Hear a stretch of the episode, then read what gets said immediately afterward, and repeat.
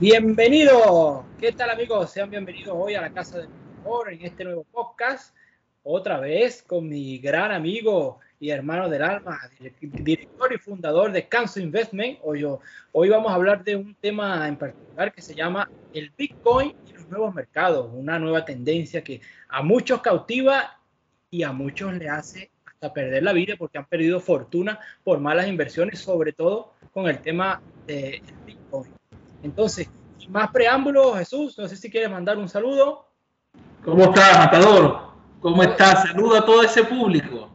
Este, espero todo esté bien. Bueno, vamos aquí a, resolver algunas y aclarar, no resolver, aclarar algunas dudas que quizás mucha gente tendrá eh, sobre esos temas, ¿no? Que son un poco no, no muy conocidos porque ni en las escuelas ni, ni en ningún sitio quizás te, te, los enseñan. Entonces te, te, enfrentas tú a un mercado o, o a un mundo tan grande que, que no, no, no entiende y sin embargo la gente se... Sí, Y, y, es un riesgo que a, a, a, mi, en mi opinión, es un riesgo que la gente toma sin saber, sin, sin saber porque eh, sí, está muy de moda el tema, pero es que las inversiones con respecto al monto o la, la, la, cantidad que te hacen creer que vas a ganar es muy, muy tentador, pero la realidad es otra, es muy diferente.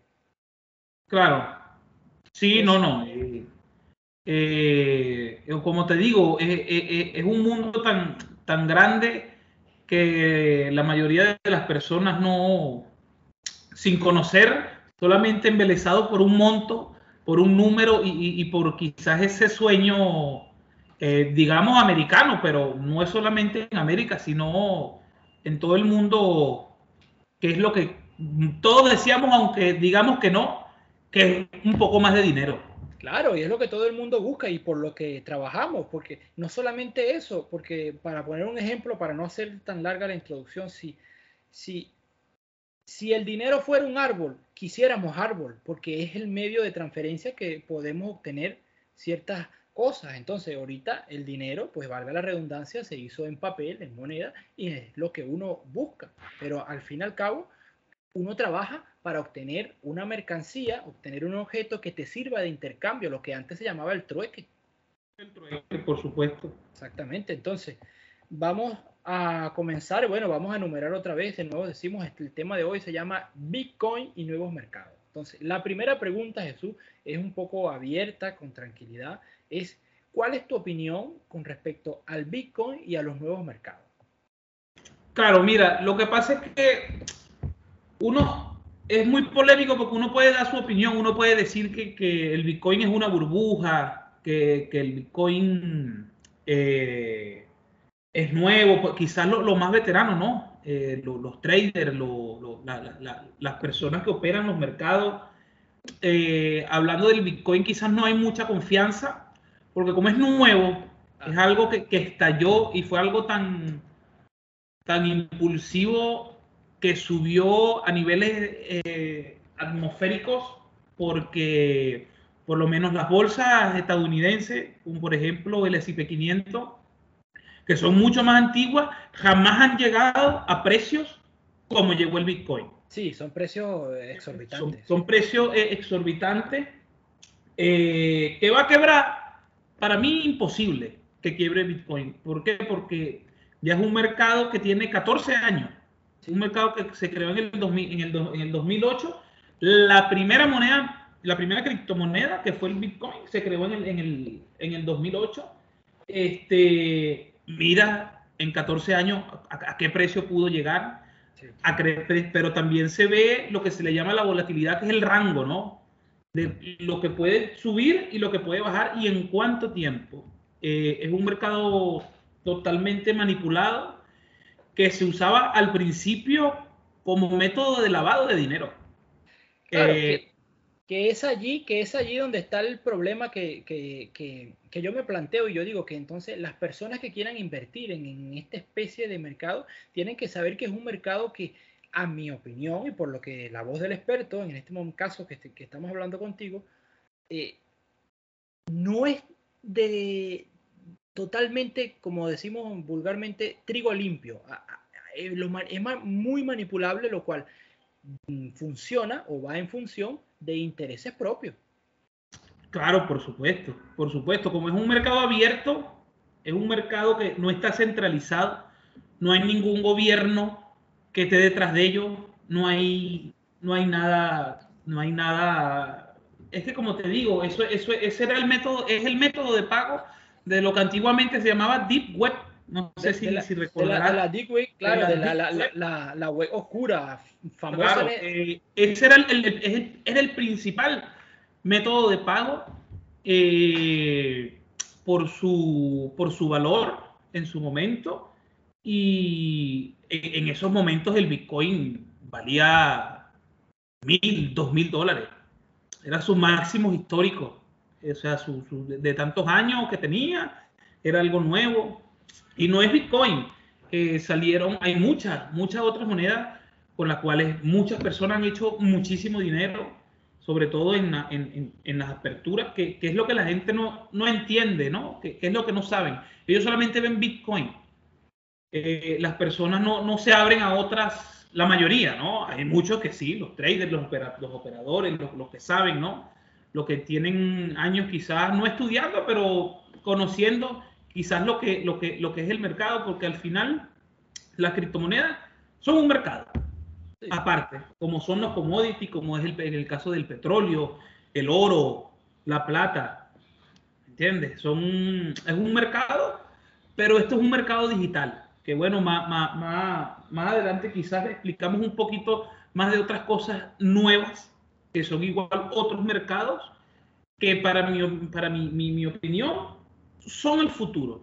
El, el, el, el, Bitcoin, sí, ya es un, mercado consolidado, pero eh, ya se quedó allí. ¿Me entiendes?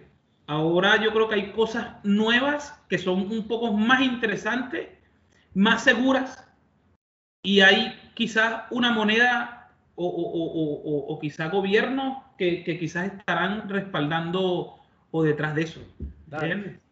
No, te entiendo. y, te, entiendo y de hecho quizás más, mm, más adelante hagamos un, un, podcast sobre eso porque este tema no acaba aquí, este es un tema... No, esto aquí hay para hablar un año. Uh, claro que sí.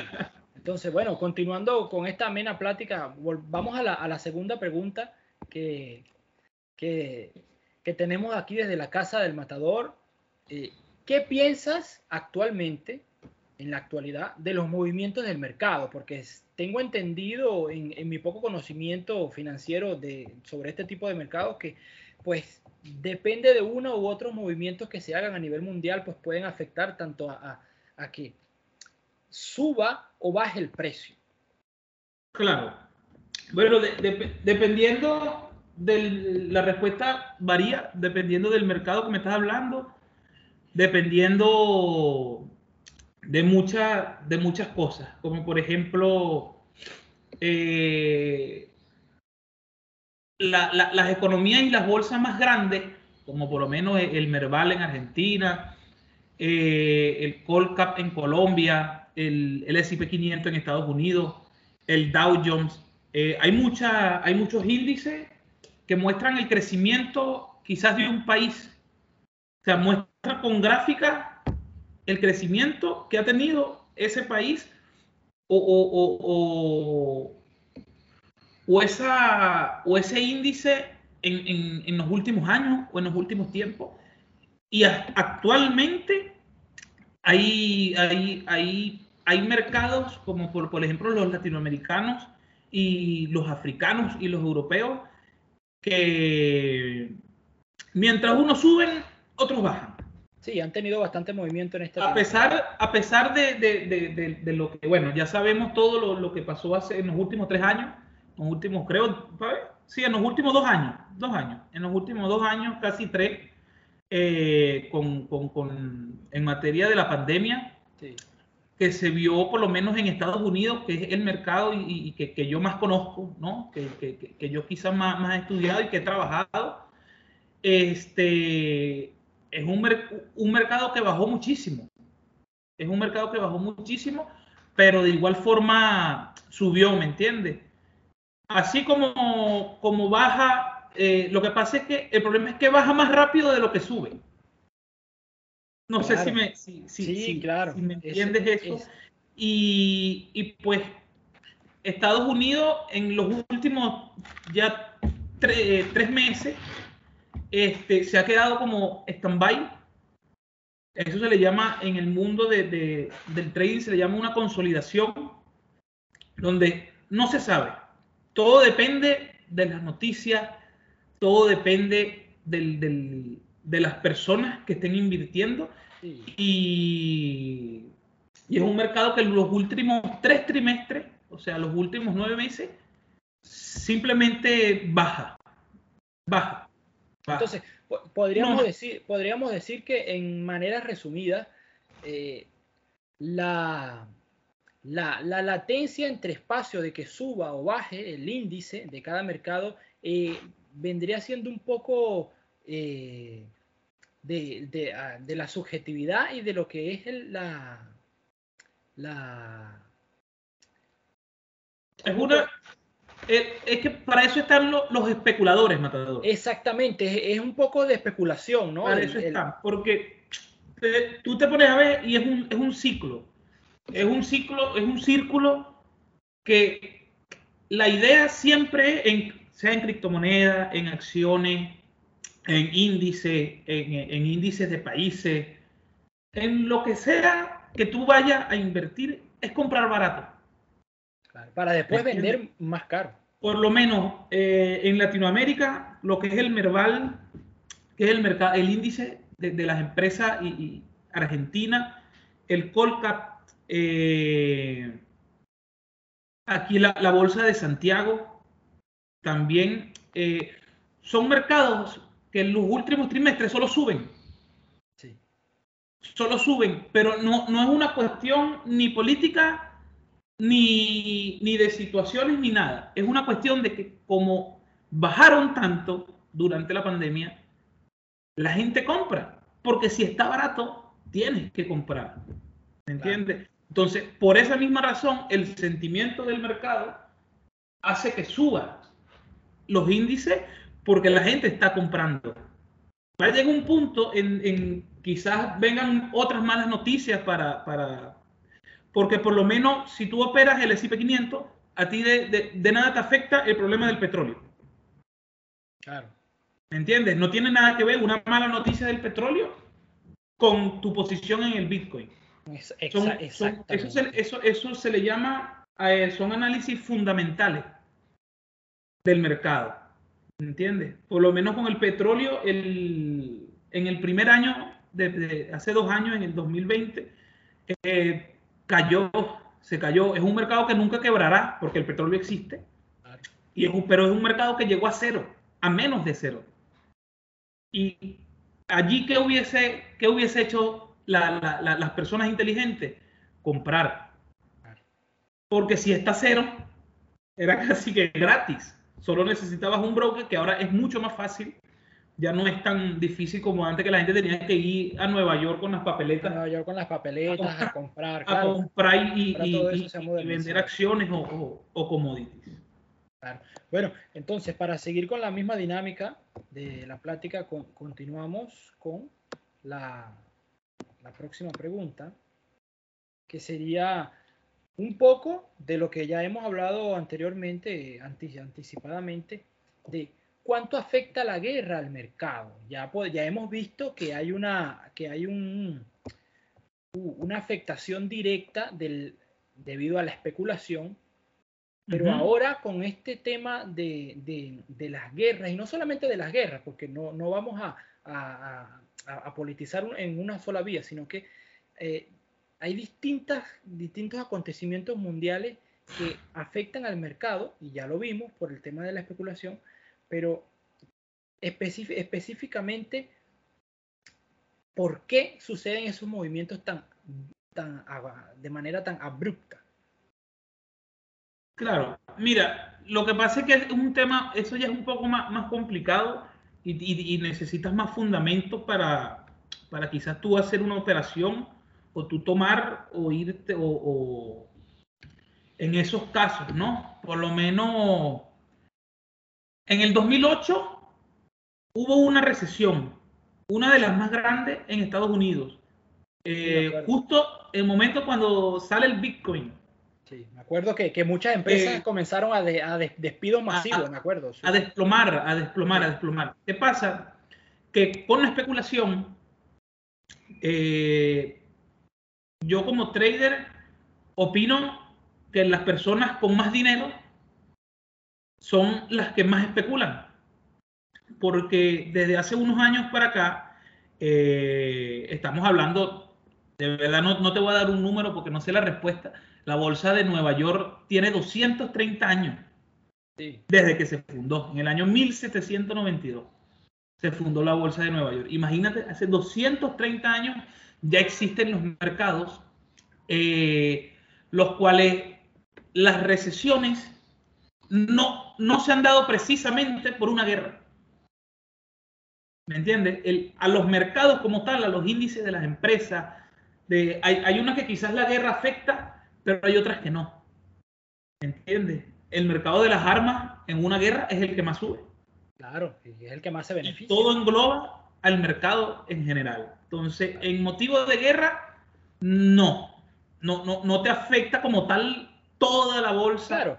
Todo, ¿me entiendes? Y eh, era importante aclarar esta pregunta, por eso quería hacerla llegar, porque mucha gente comenta o mucha gente nos hace llegar preguntas que dicen, eh, no, pero es que esto es a, causa de, la guerra, de la, actual, la guerra de Rusia en Ucrania y no sé qué, y no todo es así. Eh, hay, mucha, hay, mucha, manipulación entre los medios de comunicación, muchos juegos, eh, eh muchos juegos de, de, marketing neurológico entre la información de la que te, bombardean de lo que ellos quieren que sepas. Entonces, a veces no están así las cosas, sino que es, como dice un, un gran amigo, sino es a función de quién queremos que se mueva esto y para qué.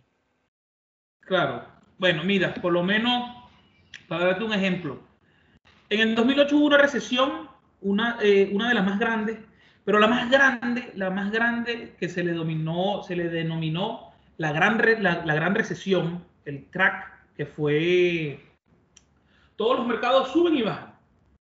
Pero este se fue directo en picada, a cero. O sea, o sea, a esto de llegar a cero eh, fue en el año 1929. Fue en el año 1929, este, que como casi llega a cero, fue la recesión más grande donde las personas que no sabían de los mercados, las personas que, imagínate, hace cuántos años ya estamos hablando, hace casi 100 años que ocurrió esa gran recesión, eh, muchas personas quedaron en, la pobreza, porque en verdad toda, o sea, todas las bolsas, todas las bolsas, todos los activos financieros, todo lo bursátil cayó, todo. Y aún, o sea, había hacía años que había terminado la Primera Guerra Mundial y aún no comenzaba la Primera Guerra Mundial, porque la, la Segunda Guerra Mundial comenzó en el 39, creo, si no me equivoco, y esto pasó 10 años antes. O sea, estuvo en el medio. No, no, las guerras, las guerras, aparte de, no tener nada que ver, eh, fue un año o fue una época desde el, desde el 1929 que ocurrió la gran, la gran Depresión, donde las personas más ricas de este mundo que conocemos hoy se hicieron millonarios gracias a esa recesión. Claro, porque si, si llegó a niveles donde prácticamente nada, el que tenía en ese momento para poder intercambiar algo de valor, compró lo que podía, cuando tomó el valor a, que aumentó, pues, Exactamente, exactamente, claro, son, son lo que el, como dice, creo que lo dice Robert Kiyosaki, que hay que tener miedo cuando las cosas van bien, pero hay que tener codicia cuando hay más miedo, cuando las cosas van mal. Cuando las cosas están en picada, allí es donde un buen inversor sabe aprovechar esas situaciones. Claro. Y creo que. Cuando la gente tiene miedo y vende, ahí es donde tú tienes que estar preparado para saber dónde comprar. Claro. Claro, porque la, la, persona que vende puede decir, bueno, vendí, recuperé, gané cierto movimiento, pero la persona que compra sabe que a corto o a largo plazo, él va a recuperar el triple, el cuatro o el quíntuple. Claro, por supuesto. Claro, pero ahí también entramos un poco, para hablar de eso, hablamos de que hay que tener una espalda económica, una cantidad de poder invertir y que eso no te afecte a tu vida cotidiana. Claro, claro, claro, por supuesto. Por supuesto que por supuesto que sí. Entonces, para continuar tenemos ya la, la, la última pregunta de aquí en este podcast que ha sido muy ameno y no es nada más que la estos mercados, cuáles son tu recomendación para trabajar y la recomendación de estos nuevos mercados que se vienen abriendo. Por ahí estuve leyendo que hay unas bolsas que se están moviendo mucho en el oriente, unas bolsas de los movimientos de, las bolsas chinas, de esos mercados. Entonces, ¿cuál sería tu recomendación? Claro, mira, eh, lo que pasa, como, como hemos hablado, hablando de, de, lo bursátil a nivel, como decirte, tradicional, que son los mercados, los índices, eh, en China, en Japón, creo que la bolsa de Japón es el Nikkei, se llama, que son ya mercados que están en su, en su pleno apogeo. Son mercados donde el que hace dinero lo hace al día. O, a menos que haga una posición o, invierta a años. ¿Me entiendes? Tú, para tú especular, eh, por lo menos para hacer day trading, que es como trading del día, para tú hacer, para tú trabajar y operar, son mercados que te sirven. Pero como inversión a largo plazo, no es muy recomendable porque son mercados que ya van, que ya tienen su, su onda, tienen su espacio, ya están consolidados, tienen tantos años que sí suben y bajan. Claro, eso es, eso es, eh, importante. claro, pero solo las personas que conocen de, de, ese mercado como tal pueden tener esa capacidad de saber cuándo y no o no ir a una posición o, invertir a largo plazo, porque son mercados que no, se, que no se mueven mucho como tal. Todos esos mercados cayeron solo en el 2020, en pleno auge de la, de, la pandemia que hubo en ese año, porque todo el mundo tenía miedo. Claro. Entonces todo el mundo quiso sacar su ganancia por si acaso. Por eso los mercados caen. Por eso los mercados caen y por eso también los mercados suben. Pero en materia, por lo menos de, lo, más nuevo, eh, decimos que el Bitcoin y las criptomonedas son lo más nuevo, pero no, no lo es. No lo es porque la tecnología es lo que vale. ¿Me entiendes? los inversores jamás van a confiar al 100% en el Bitcoin porque no es centralizado, nadie lo controla es, una bolsa anárquica. Exactamente, una bolsa anárquica. Ahí, ahí, no, hay, no, hay, no hay ni, inicio ni fin. Eh, hay algo que se llama blockchain, que es la tecnología con que tú usas y con que mueves el Bitcoin. El blockchain es la tecnología, por decirte, el oro es el material final, pero antes del oro viene una minera. Claro, es el, mecanismo de intercambio. Entonces, está el cripto, pero está el blockchain. El blockchain es el, lo que ya hasta los mismos gobiernos usan. Por lo menos China tiene ya su propia moneda. No sé cómo se llamará. No, de verdad no estoy, no, no, no, no me lo leí en su momento, pero no recuerdo su nombre. Este, China, Japón, Estados Unidos se quedó atrasísimo atrasísimo en esa carrera de, de, de, las monedas virtuales, pero son gobiernos coins, no son bitcoins, son, es algo centralizado, algo que tu, que tu dinero igual vale. ¿Me entiendes? Y hablando de lo más moderno, lo más moderno, eh, está algo que se llaman los NFT.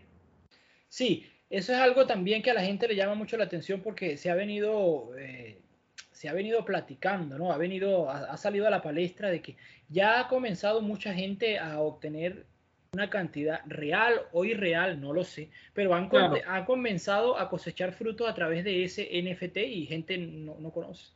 Lo que pasa es que es, algo, es algo tan, también tan complicado, pero es algo único. Es algo único porque un NFT es una imagen. Eh, un, NFT es una imagen que solo tú la tienes. Que la vendes, la puedes vender. Eh, y esto está respaldado por tu dinero. ¿Me entiendes? Y el, un NFT es literalmente una obra de arte digital. Claro, y, lo entendemos como, tal, pero eh, el valor a ese NFT, ¿quién lo, quién lo coloca? Eh, ¿El autor de la obra? El autor de la obra, completamente. Lo, lo, hace el, autor de la obra. No estoy muy familiarizado como tal con, con ese mercado porque es algo nuevo, es algo que viene saliendo, pero no es, no es una bolsa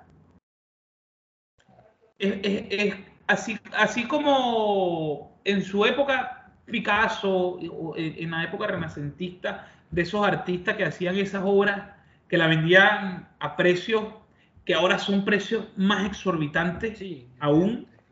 Eh, un NFT es parecido, pero digital. Claro, e, el valor. Eh, hay, hay, juegos, hay juegos, por lo menos. Hay un gobernador en, un país latinoamericano que creó, que creó su propio universo, que se, así, así como el metaverso de Mark Zuckerberg, Nuestro, gran amigo Mark Zuckerberg, este, creó un, un, ese se le llama, creo que se le llama metaverso que es algo completamente digital, en donde tú pagando cierta cantidad de dinero, a ti te, te, quizás juegas, es como una plataforma de juegos, donde mientras tú más juegues, más oportunidades tienes de ganarte un NFT. Y ese NFT tiene un valor puesto por la persona creadora del NFT. Pero ese valor jamás va a dejar de valer lo mismo. ¿Me entiendes? Siempre valdrá igual. Siempre valdrá igual. Bueno. Si tienes, si tienes lo, mismo, o sea, si, si, si, por lo menos tú para conseguir un, NFT tienes que hacer ciertas cosas en, esa, en ese metaverso en, esa sociedad digital completamente, eh, puedes tener dos NFT del mismo, del mismo, pero lo tienes tú solamente. solamente. No hay más nadie que lo pueda tener. Y en el caso, por ejemplo, que la persona quiera hacer un intercambio de monetario, vamos a por, por, decirlo así, puede vender esa obra que ya adquirió, que ya compró. Puede venderla, es que es el negocio. O sea, tú puedes venderla eh, a alguien por el precio que tú coloques. Exactamente. Bueno, es cuestión de, de, lo, es como, como te digo, es, un arte, es un arte moderno en donde dependiendo del artista, dependiendo del metaverso donde estés, dependiendo de qué se trata, el NFT, eh, la gente puede pagar más o simplemente pierde su, valor. pierde su, valor. Eso, eso es un, como te digo, no es una bolsa, no es un mercado donde la gente especula. Es simplemente algo nuevo. Sí, es lo que sería como, como una para describirlo de una manera que quizás más personas puedan entender, es como una plataforma donde se llega y donde en ese espacio, que es esa plataforma, se realiza el intercambio. Exactamente. Se realiza el intercambio. Sea, ¿Cómo, se consiguen los NFT? Los NFT se consiguen de muchas maneras. Pues, al principio, la más fácil es comprando como espacios virtuales en esos metaversos, en esos universos ahora digitales, donde puedes comprar un paquete de bienvenida y ya tienes, ya te dan de regalos unos NFTs y ahí tu inversión ya está recuperada. Ya está recuperada. ¿Entiendes? Para más adelante.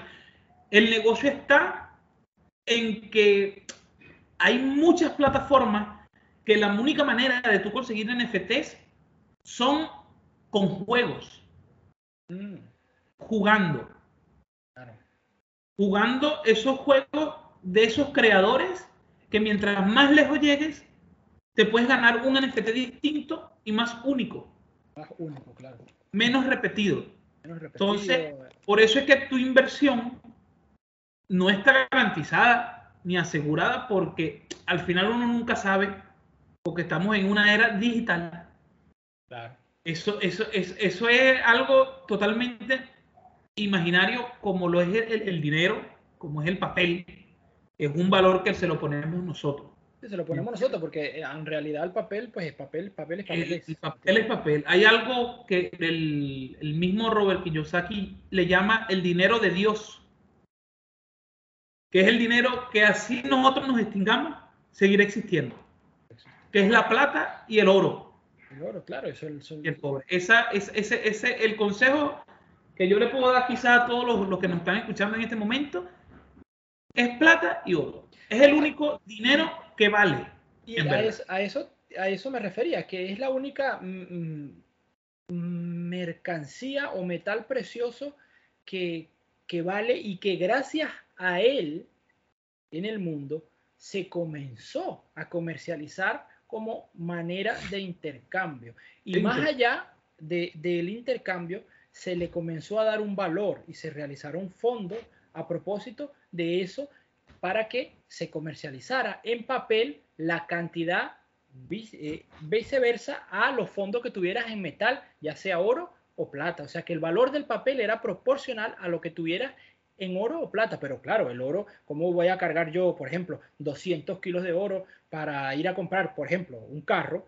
Entonces, no, bueno, guarda, guarda esta cantidad en oro y esa cantidad en oro representa, un ejemplo, 200 mil dólares y bueno, entonces es más fácil pagar con 200 mil dólares. Claro, eso, eso, puede ser, eso puede ser otro tema, porque es un tema muy, muy, muy interesante, ¿viste? Sí, no, es un tema muy interesante de, cómo, cómo llegó el dólar a posicionarse a lo que es el dólar hoy en día. el por qué llegó allí. El, el, por qué y cuáles fueron las maneras que utilizó. Porque también es tema bastante largo para eso. Pero bueno, creo que eh, hemos sido lo, lo más explícito posible para que la gente nos entendiera y en lo más corto, no lo sé yo, tiempo, pero bueno, era lo, lo que mejor pudimos hacer, según una media hora de, de, charla amena, plática, agradable. Y así que esperemos que la información de, de, lo que hoy hemos platicado aquí sea de gran ayuda para todas esas personas y oyentes que de verdad quieran y les interese un poco de este tema, que yo sé que llegarán a muchas personas, pero bueno, tratamos de resumirlo lo más Resumirlo, que, se podía, porque en realidad de esto podemos pasar haciendo horas, horas, horas, horas y horas y llegaremos a conclusiones distintas porque hay miles de caminos. Entonces, bueno, hoy decidimos tratar de dar un poco más de claridad a lo que quizás para muchos es un poco confuso, pero bueno, entonces ha sido un gran agrado. Repetimos, estamos aquí a la compañía hoy de Jesús Alberto Blanco Olivo, creador y fundador de Canso Investment de Santiago de Chile directamente, y el Matador en la casa del Matador, la casa de todos ustedes. Espero que hayan sido de su agrado y como siempre decimos en la casa del Matador, chao, chao, chao. Matador que se quedó como... Ahora, ahora sí, volvemos. Tú le, Chao, chao, chao.